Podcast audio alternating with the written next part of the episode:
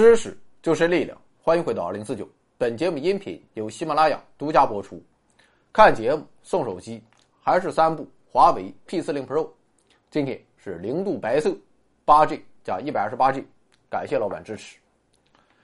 普京对俄罗斯的改革进展的如火如荼，但是到二零零八年，普京也搞不动，因为俄宪法明确规定，总统连任不得超过两季。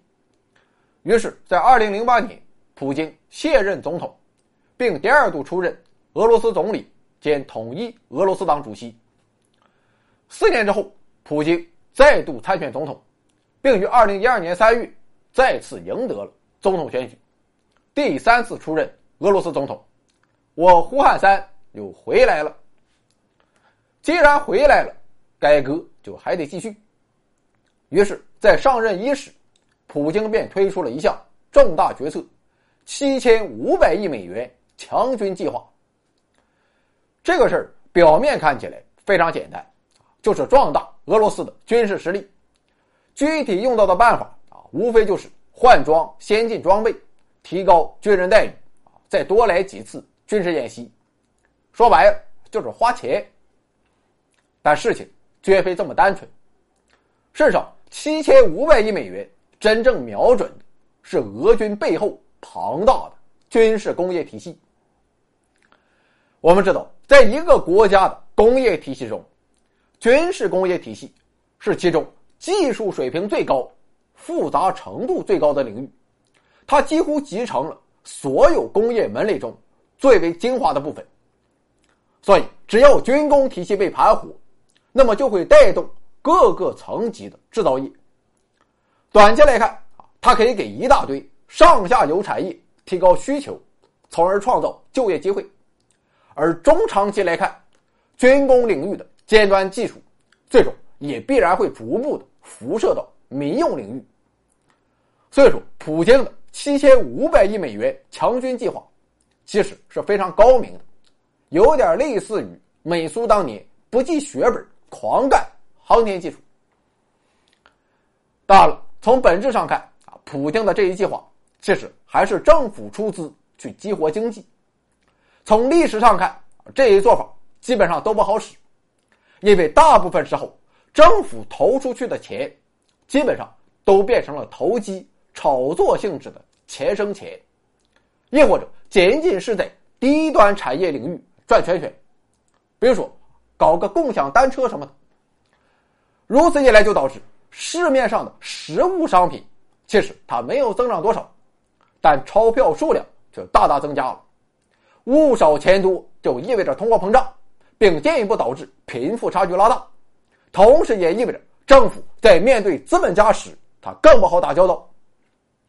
但普京的强军计划却不一样，因为钱他投在了实实在在的军工产业。首先，军工产业是实体产业。投进去的每一分钱，都会拉动一连串下游产业，变成实实在在的就业岗位。其次，军工是高技术产业，投入的资金它换来的不是低水平的重复，而是技术水准的整体提升。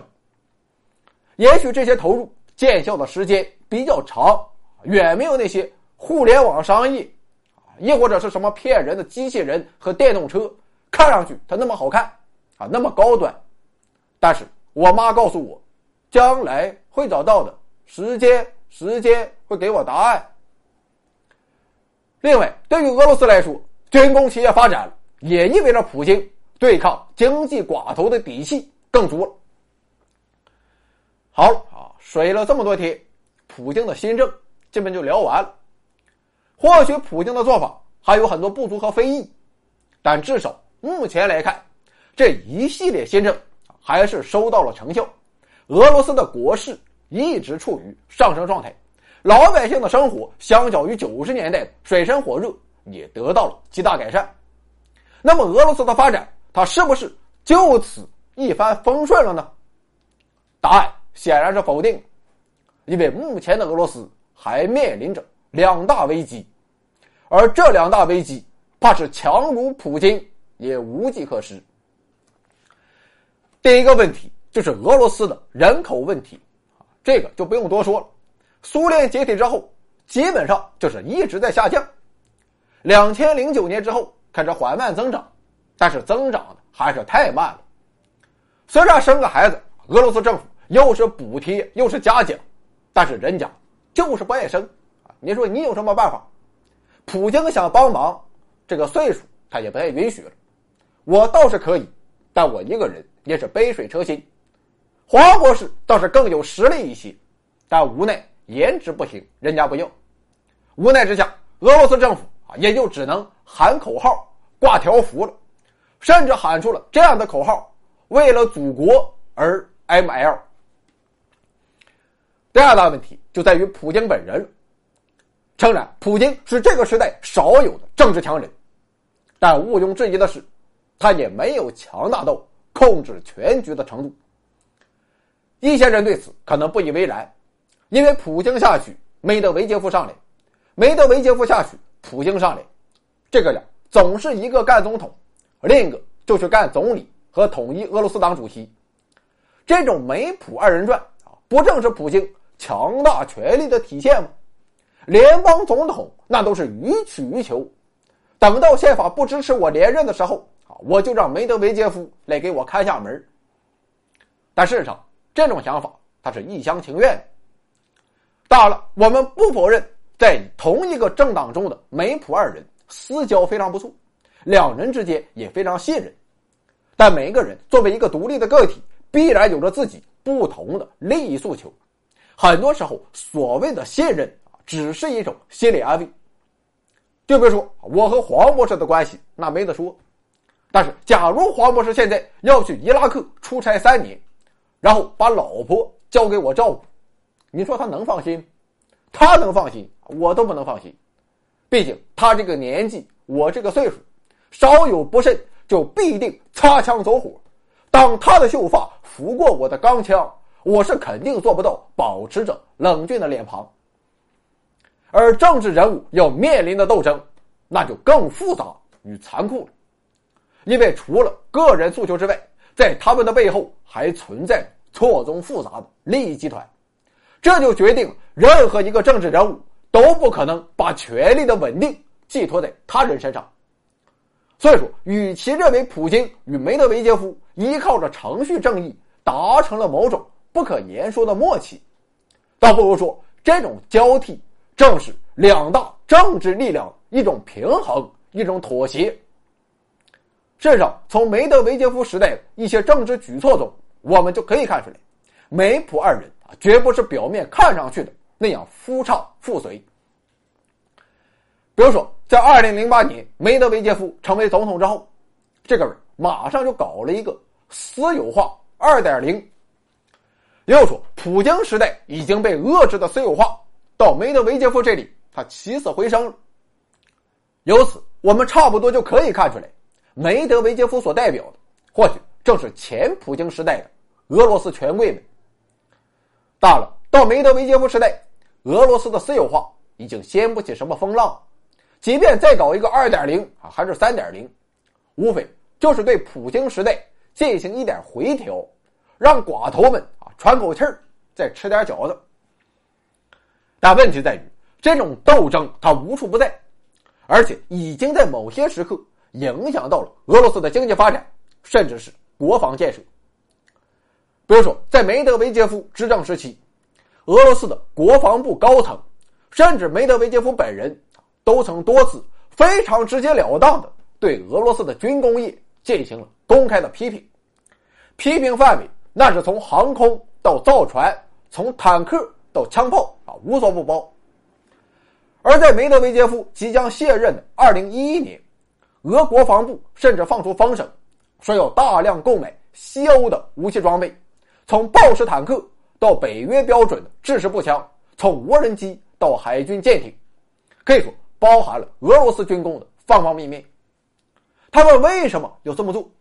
为什么如此贬低俄罗斯本国的军工生产呢？这不是脑子被驴踢了吗？有人认为这是对俄罗斯军工产业的一种鞭策，反正我是没见过啊，还有这种鞭策。事实上，他们之所以这么干，就是为了打击老百姓与国外潜在买家对俄罗斯军工的信心，而普京背后最大的支持力量正是俄罗斯的军工联合体，所以打击了军工联合体，便可以削弱普京在未来五到十年的执政地位。